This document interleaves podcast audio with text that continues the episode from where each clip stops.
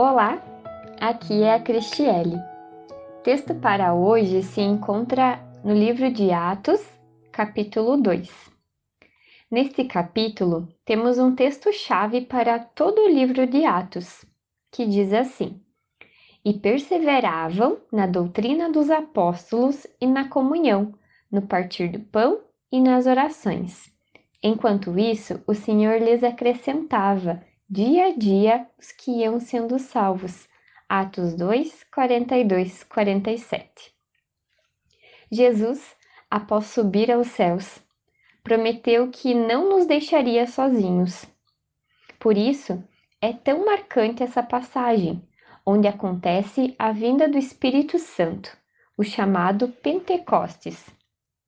Pentecostes era a festa das primícias ou da colheita no Antigo Testamento, conforme o livro de Levíticos, capítulo 2. Pentecostes quer dizer quinquagésimo, ou seja, 50, 50 dias depois da Páscoa.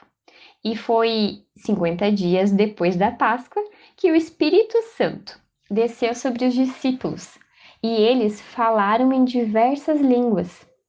Muitas pessoas vindas de lugares diferentes entendiam que, o que eles falavam, pois falavam em seus idiomas. Aquilo os deixou perplexos.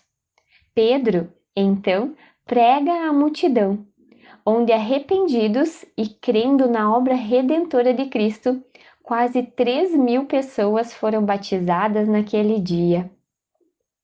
Portanto, conforme este relato da igreja primitiva, da primeira igreja de Cristo, nos é incumbida a nós nos dias de hoje a tarefa de proclamar a salvação.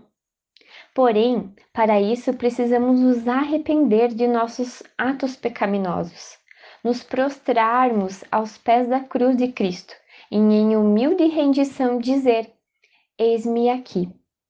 Que o Espírito Santo de Deus nos capacite no anúncio da boa nova, que é a mensagem de Jesus Cristo. Amém.